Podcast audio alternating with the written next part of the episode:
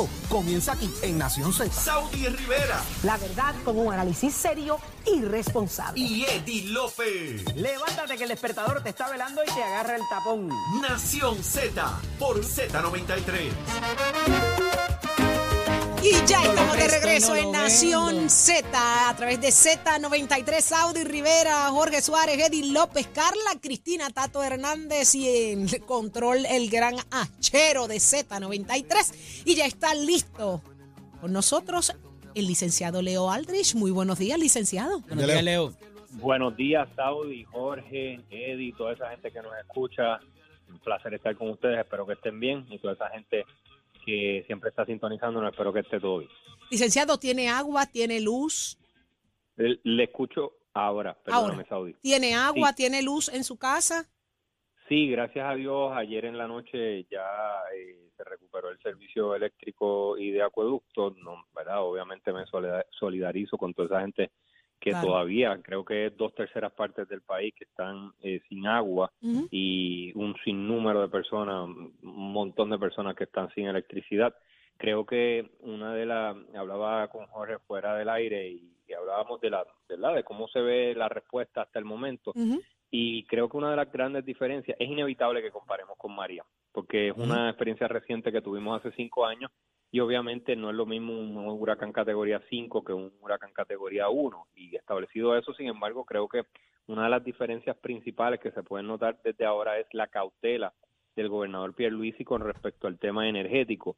Él, cuando le preguntan cuándo se puede esperar el restablecimiento de, la electricidad para todo Puerto Rico, dice que evita la contestación fehaciente porque realmente no quiere eh, establecer una fecha y que luego no se cumpla. Recordemos que en el 2017 el entonces gobernador Rosselló dijo que iba, prometió que la electricidad iba a estar restablecida para el 95% del país para diciembre 15, me acuerdo clarito. Y creo que eso lo recuerdan algunas personas, otras personas pues se olvidan, ¿verdad? Porque es un trauma y uno no, no quiere recordar necesariamente los traumas, pero ese esa promesa, esa declaración de que se iba a estable, restablecer el servicio energético en tan poco tiempo para la totalidad del país, eh, una fecha específica, eh, pues creo que el gobernador Pierluisi la ha evitado precisamente para no para no tener que responder luego de, oiga, gobernador, usted prometió esto y no se ha cumplido. Creo que esto también eh, le pone presión adicional del parte del gobernador y del gobierno a Luma. El gobernador había dicho que había perdido la paciencia con el tema de Luma, ahora que están, ¿verdad?, más o menos en probatoria ante los ojos del gobernador, va a ser bien importante que se observe cómo responden a la, a la, a la emergencia, al apagón, eh, personas conocedoras del sistema energético, ¿verdad? Específicamente Figueroa Jaramillo cuestionó que por qué había habido un apagón general cuando en la zona metropolitana no había habido tantos daños. Así que esas, esas preguntas están sobre el tapete. Creo que es importante que el gobernador haya reconocido que quizás haga falta incorporar a celadores que antes trabajaban en la Autoridad de Energía Eléctrica, que se incorporen de alguna forma a los trabajos de, recuperación. Eh, y, y creo que también es importante señalar lo siguiente, más allá de la cuestión técnica energética. Tenemos que eh, recordar siempre que Puerto Rico no es San Juan, Puerto Rico no es el área metropolitana. El área metropolitana es parte de Puerto Rico, pero no es la totalidad de Puerto Rico. Y estamos viendo nuevamente cómo se vive en dos Puerto Ricos. En la área metro, ¿verdad? Salvo raras excepciones, no pasó demasiado, ¿no? lo, lo, lo, lo, bandeamos bastante bien. Eh, no así en el área sur, en el área suroeste específicamente, mi querido pueblo de, de donde, donde, donde tengo allí como amistades y familiares eh, eh, en Lajas. Mucha gente allí afectada, en Ponce, en Cabo Rojo, donde además de que enfrentaron María, luego el COVID, luego los terremotos, eh, ahora estos, en pueblos que muchas veces dependen del turismo y que ahora va a ser no solamente lo que vivieron hace unos días eh, con el paso de la tormenta, el huracán Fiona, sino la recuperación va a ser larga, va a ser angustiosa, va a ser económicamente dura, porque dependen, como dije, muchas veces del turismo.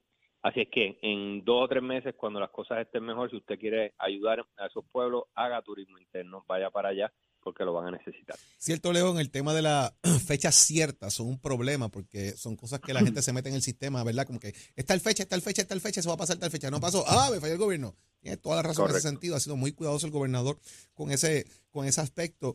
Y, y también con el tema de que, ¿verdad? Eh, eh, lo que llevamos es quizás uno o dos días eh, para comenzar de, de, momento a decir lo han hecho bien, lo han hecho mal. Hay que dar paso a que las cosas fluyan, a que se, se, se, determinen cuáles son los desastres generales que hay en el país qué pasó en el área sur de Puerto Rico, que es el área más afectada en este momento, a partir también de situaciones, ¿verdad? La lluvia no discriminó, pero ahora viene una pregunta que me parece que, que es esencial. ¿Cómo, ¿Cómo manejar un desastre sobre otro desastre? No hemos culminado el proceso de recuperación de María en este quinto aniversario, cinco años en este julepe. Hoy. Y tenemos encima ahora otro desastre que tiene que llegar otro tipo de fondos adicionales al país. ¿Cómo manejar esto? Tenemos un problema de, de, de, ausencia de mano de obra, tenemos un problema de burocracia, tenemos un problema de corrupción.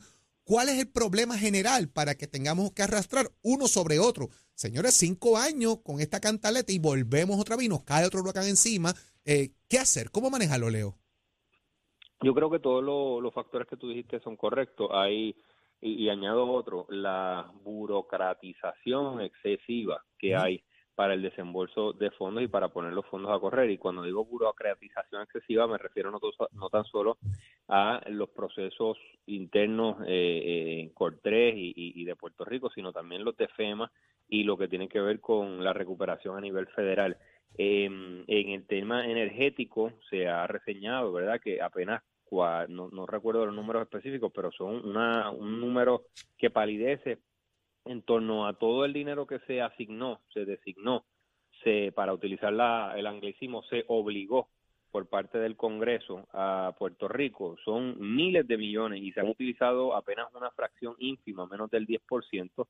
Eso tiene que ver con un sinnúmero de factores y creo que la principal es la burocratización excesiva. Creo que hay que poner alguna, hay que establecer alguna forma de que se, se agilice eso, se mueva con mayor rapidez eh, y sí, va a ser eh, separado, va a ser un proceso separado en el cual todavía se van a recibir fondos relacionados con la recuperación de María y ahora con los de con los del huracán Fiona van a ser distintos y separados. Leo, para propósitos de la comunicación, eh, ¿te parece que te parece que quizás eh, verdad se llevó efectivamente? Parecía haber alguien en control, parecía haber un adulto en el cuarto eh, y que le estaban respondiendo las, eh, las diferentes dependencias en términos de cuando surgían las preguntas y demás, el, las consta, constantes eh, conferencias de prensa, eh, la creación del portal, hoy sale un spread de casi seis páginas en el periódico Primera Hora, el esfuerzo de comunicación y de eh, dar eh, respuestas a la gente, ¿te parece que fue efectivo ante esta emergencia? Hasta el momento sí, me parece que es algo adecuado eh, y hago énfasis en hasta el momento. Recordemos que esto va a ser, eh, ya lo vivimos hace cinco años, esto es un proceso que no dura dos días, que no dura dos semanas y vamos a tener que estar, como decía Jorge, con ojo avisor, que haya unas señales eh, positivas al, inicio eh, es bueno, por supuesto, pero no es suficiente. Recordemos que Puerto Rico todo Puerto Rico tiene un escepticismo natural hacia el gobierno. El gobierno nos falló malamente en el 2017.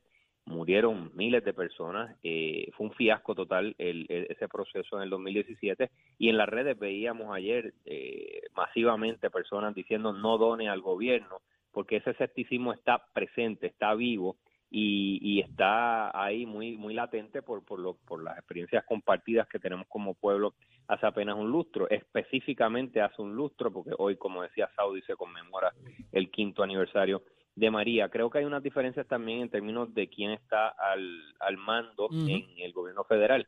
Eh, eh, cuando estaba el presidente Trump, pues ya sabemos lo que pasó. Era toda una mofa, vino aquí, tiró los papeles de, de, de baño, eh, re, reenfatizaba una y otra vez que había apenas 16, 19 muertos cuando después las cifras fueron mucho mayores. Así es que tenemos que tener paciencia, tenemos que ver cuál es la magnitud de los daños y, y, y recordar que no podemos vivir con dos Puerto Ricos. No mañana probablemente Puerto Rico más o menos eh, va, va a vivir do, dos vidas paralelas. En la zona metropolitana va a haber ya una, una semi-normalidad, ¿verdad? Vamos a tener banca abierta, comercios abiertos, eh, escuelas quizás eh, en alguna medida abiertas mientras que en el área sur y suroeste va, es imposible que se restablezca la normalidad hasta que las personas estén a salvo, hasta que no haya la, la, el peligro de, terrenos que se deslizan. Las lluvias que cayeron, o sea, decía un científico que, que, que está en mi Twitter, eh, esa, eh, Puerto Rico está acostumbrado a lluvias masivas y las lluvias de Fiona son históricas y rompieron récord. Es como decir que en Alaska se rompió un récord de nevada o como, el, el, el, récord de calor se venció eh, en ciertas áreas de Arizona. Aquí esto, si se comparara con una tormenta de nieve en Boston, sería el equivalente de 25 pies de nieve porque 30 pulgadas de lluvia es algo verdaderamente masivo y tiene un efecto catastrófico como hemos visto. Yo lo que espero es que, verdad, que no olvidemos que Puerto Rico no es la zona metropolitana y que tenemos que buscar que, que los compañeros y hermanos del sur y suroeste pues se puedan recuperar lo antes posible. Y va a depender no solamente de la ayuda inmediata, sino de la ayuda sostenida que tengamos acá con ellos. Así mismo es, licenciado, nos hacemos eco de esas palabras, que es lo que es la tendencia, ¿no? Siempre tendemos a, olvidarnos a los tres, cuatro días, seguimos la vida y el ajoro diario y se nos olvida el resto de los hermanos puertorriqueños. y, Así que, y rapidito, Saudi, que sé que eh, se, tiene que ir el segmento, pero eh, a la pregunta de Eddie también creo que es importante recordar no solamente la comunicación de parte del gobierno central, sino el trabajo de hormiguita que hacen los alcaldes muchas veces eh, ¿verdad? Son los primeros respondedores y, veía encuestas que decían que, ¿verdad? E, e, ese alcalde, esa, esa, esa fuerza municipal, ese gobierno municipal usualmente es el rostro del gobierno que tiene el ciudadano en esos pueblos más, más deprimidos. Así es, eh, para que tenga una, una idea, quédese escuchándonos, eh, eh, licenciado, porque ahí está con nosotros también en línea telefónica la alcaldesa de Vega Alta, María Vega. Así que muchas gracias por estar con nosotros, licenciado Aldrich. Buen día, Leo. Cómo no, siempre un gusto. Le damos la bienvenida a la alcaldesa. Muy buenos días. Buenos días a ti, buenos días a todos los amigos que le sintonizan. Primero que todo, un abrazo solidario a Puerto Rico y a mis compañeros alcaldes eh, que están luchando día a día para recuperar su pueblo. Escuchamos al alcalde José Santiago con unas descripciones exactas, alcaldesa, de las necesidades crasas que tienen los municipios. Eh, sabemos que es, es, una muestra, ¿verdad?, de lo que ustedes viven todos los días. Ahí todos los municipios tienen necesidades diferentes pero, eh, alcaldesa, algo que ha llamado muchísimo la atención es la gallardía, la valentía de una mujer en su municipio que estuvo alrededor de ocho horas aferrada a un árbol. Eh, salvando su, su, vida. ¿Cómo nos describe al día de hoy, ahora, a esta hora? ¿Cómo está ella? ¿Qué, qué ha pasado? ¿Cómo logró esta hazaña? Mira, tengo que decirle que, eh, como he dicho desde el día cero, si es una persona creyente y con su fe eh, puesta siempre en Dios, uno lo reafirma y que los milagros sí existen. Eh, nosotros pasamos más de ocho horas básicamente este, para poder eh, recuperar con vida a esta extraordinaria mujer que ha vuelto a vivir. Definitivamente, usted se imagina, Eh, oscuro, de, en un mar donde discurre no solamente el río Sibuco, donde ella estaba específicamente, este, hay sumideros, hay quebradas y las corrientes. Hay un gran propósito eh, ahí, alcaldesa. Eh, sí, no, yo definitivamente tengo que decirle que fueron horas largas, eternas, pero sobre todas las cosas le estremece el alma a cualquiera escuchar los gritos de ayuda y escucharlos y no verlos, porque yo te tengo que decir algo, yo estuve ahí todo ese tiempo apoyando el, eh, en nuestros equipos de rescate, que tengo que decir que son estos héroes anónimos que en muchas ecuaciones no se reconocen, nuestros rescatistas de los municipios, pero también como eh, dos pueblos hermanos se unen para salvar la vida, como fue el equipo de rescate de Vega Baja, que se unió el de Vega Alta, y fueron horas tensas, ¿por qué? Porque primero que todo lo intentamos, primero con un camión de bomberos, tuvieron que dar reversa porque no podían, este, el agua, eh, quedaba el camión flotando, para recuperarla tuvimos que retroceder. Posteriormente llamó General Reyes, activa la Guardia Nacional a nuestra zona, se queda el camión con todos los rescatistas que estaban dentro del camión y los de la Guardia Nacional, también con el camión apagado en medio del agua. Este, había más de eh, cinco pulgadas que se metían dentro del camión en ese momento. Y escuchar los gritos de ella y estar tan cerca y tan lejos y no poder porque no veían ellos dónde estaba eh, localizada la persona, solamente los gritos. Posteriormente, una cadena de hombres y mujeres humanas, ocho extraordinarios hombres y mujeres rescatistas de Vega Baja y Vega Alta, que se unen en una cadena humana. Para mí fue traumático verlos amarrar y verlos oscuros solamente con una linterna en su cabeza y ya no verlos más, sin ningún tipo de comunicación para ver si ellos podían salvarla. Esa era la espera que desespera ver que retornan ellos nuevamente este y uno con la esperanza de que traían a la persona y ver con sus cabezas frustrados que no que no podían este no pudieron llegar a ella porque las corrientes no le permitían posteriormente a eso buscamos la forma de entrar eh, por la autopista, eh, entrar no, no con vehículos, ¿verdad? Porque el camión era más profundo el lugar, pero a ver si ellos pudieran nadar otra vez, hacer las cadenas humanas menos. Ahí yo entré en desesperación, llamé al comisionado de seguridad, Alexi Torres, y al, a Nino Correa, y le dije, ya no puedo más, envíen un helicóptero, obviamente por las condiciones de tiempo no podían levantar un helicóptero, pero uno gritarle, ya estábamos en una distancia más lejos que al principio, y ver, escuchar que su voz estaba ya reduciendo la fuerza. Imagínese cómo uno se sentía incapaz.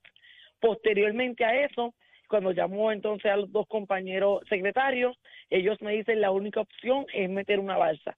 Pero en ese mar uno arriesgar nuestro rescatista y ahí vino eh, empleados de bomberos que tienen una fundación también sin fines de lucro que es un task force que ellos tienen, son expertos en agua y llegar con ese dinghy, por decirlo así, con una balsita con un motorcito y encomendarlos a Dios en esa oscuridad porque ellos no sabían dónde estaba la muchacha solamente por los gritos la este, referencia era, eran los gritos.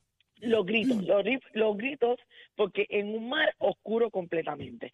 Y entonces este pasaban alrededor de 20 minutos cuando el líder que se queda en tierra de esa unidad de bomberos este me dice, venga para acá. Y me llama aparte y escuchar, la tenemos y la tenemos viva. Este, le causa a uno, ¿verdad? Le estremece. ¿Cómo está ella hoy, alcaldesa? Al día de hoy, ¿cómo está? Ella está estable, ella está en su residencia. Esa noche eh, rápido tenemos allí la ambulancia, la estabilizaron los, los paramédicos eh, de la zona de Vega Baja, la llevaron a un hospital cercano y la estabilizaron. Ella está en descanso ah, totalmente. Ayer tuve el privilegio de hablar con su hija. Este me dice, mira, está bien, obviamente no, no en este momento ellos están en proceso traumático. este Y entonces, pues ella está en descanso totalmente y espero en los próximos días poder visitarla. bueno, pues alcaldesa, el tiempo nos traiciona un poco acá en la radio. Qué bueno escuchar la narrativa para que la gente tenga la perspectiva exacta de cómo fue esta, esta situación y que descubramos qué hay detrás de todo esto. Aquí tiene que haber un gran propósito y, estaremos al tanto a través de usted. Gracias por mantenerse en sintonía con nosotros acá en Nación Z. Gracias por lo que hacen por comunicarle a nuestra gente lo que está sucediendo. Gracias a usted por lo que hace también. Mucho éxito, alcaldesa. Muchas gracias. Muchas gracias. Y por otro lado, también está con nosotros directamente desde Gurabo, Rosacheli Rivera, alcaldesa también. Buenos días, alcaldesa. Buenos días, alcaldesa. Buenos días, Jorge. Buenos días, Saudi. Buenos días, licenciado López. Eh, estamos aquí trabajando duro desde tempranas horas en la calle ¿verdad? Verificando todos los trabajos, nuestras brigadas de obras públicas, pues trabajando fuerte, eh, un equipo de trabajo extraordinario. Así que estamos en todo este proceso, ¿verdad? Que ha sido muy difícil. Alcaldesa. somos valientes para trabajarlo. Leo un tuit suyo. Estamos esperando que la autoridad de acueducto y alcantarillado pueda trabajar en la planta de filtros de jardines. Al río salió de su cauce, provocó obstrucción en la toma de aguas crudas. Los generadores que instalamos se podrán se pondrían en función una vez la AAA indique se puede restablecer el servicio. ¿Qué está pasando con el sistema de agua entonces en el municipio de Gurabo? Pues sí, es bien importante, ¿verdad?, e, e informar sobre este particular. Eh, me he mantenido en comunicación con la autoridad de acueducto de alcantarillado y lo que sucede es que al, al tener el nivel tan alto el río, pues la represa, lo que nos suple, la planta de filtro, que hace todo su trabajo para entonces poder tirar el agua de la manera limpia, correcta, ¿verdad? Eh, lamentablemente no pueden ponerla en función hasta tanto el nivel baje. Así que estamos en espera de que la autoridad nos autorice, ¿verdad?, a poderles ayudar, porque ya yo moví todo el equipo, excavadora, scrapper y personal al área de la represa para cuando el nivel baje podamos ayudar a limpiar porque también tiene mucha sedimentación y no permite que que la que la planta pues pueda trabajar. Así que ya eso lo tenemos en stand-by y entendemos que eh, durante el día de hoy eso lo vamos a poder hacer si el río baja verdad y no continúa lloviendo y entonces una vez se ponga la planta a trabajar estaremos entonces prendiendo todos los generadores que instalamos en las diferentes bombas para que entonces pueda empezar a, a, a suplirle el agua a nuestra gente. Estamos pendientes. Sí. En el tema Pues de energía eléctrica, en el- alcaldesa. En el día de ayer estuvimos en comunicación con Luma. Aquí hubo en, eh, eh, hubo bastante presencia de brigada cortando eh, y podando árboles y, y han estado revisando y haciendo verdad una evaluación de los daños. Así que eso fue en el día de ayer. Eh, en el día de hoy, pues me imagino que estaremos en comunicación para que me den verdad un un estatus sobre el proceso también. Si ocurriese algo donde la gente puede comunicarse en Gurabo, que nos estén escuchando Pues- para cualquier situación particular, alcaldesa. Pues bien importante, tenemos una línea de querellas en el 787-712-1100 y el 787-712-2013 para cualquier situación que puedan, ¿verdad?, eh, tener en, en sus hogares. Ahí estamos para servirles y siempre tenemos la línea de emergencia eh, para cualquier situación de la persona al 787-737-3459. Ahí está. Muchísimas gracias, alcaldesa. Muchas cosas lindas Gracias para, para la todo, oportunidad. todo lo- la gente linda de allá, de su pueblo, acá en, en Nación Z, siempre a sus órdenes. Así que será entonces hasta mañana, pero ya llegó Leo Díaz, está con nosotros. Muy buenos días, Leo. Saludos, Saudi, Jorge, Eddie, a todos los amigos que nos ven, que nos escuchan. Ready para comenzar Nación Z Nacional. Hoy vamos a estar entrevistando a una gran cantidad de alcaldes y alcaldesas de Puerto Rico. Estamos unidos en la emergencia que estamos viviendo. De igual manera vamos a tener a la secretaria de la Gobernación brindándonos lo último en información y cómo van los esfuerzos de recuperación. Así que mire, quemando el cañaveral porque vamos para adelante, mi eh, hermano. y ayer, para suplirle, hubo un secuestro en Calle y la persona fue arrestada en, en, en, en Caguas. La policía hizo su trabajo de primer orden. Las redes sociales funcionaron a la, a la- a magistral en ese sentido. Así que en Caguas se arrestó esa persona. Eh, la gente tenga cuidado cuando salga de su casa. Verifique las carreteras en los campos, señores. Asegúrese primero cuando salga que no hay obstrucción, que no hay un deslizamiento, que no hay problemas, porque hay muchas carreteras intransitables en Puerto Rico, que es lo que hemos estado, hemos estado viendo. Así que mire, pendiente por ahí, cójalo con calma. Si no tiene que hacer, no salga, quédese tranquilo. Mira, y, y siempre con cariño, besitos en el cutis Besitos para en todo el nuestro pueblo. Usted, como acabas de decir, Jorge, si no tiene que salir, no salga. A mí me preocupa mucho la caída de árboles. Esto lo hemos Sí. visto en, en veces anteriores. La caída de postes que parecieran estar bien y de momento caen, colapsan.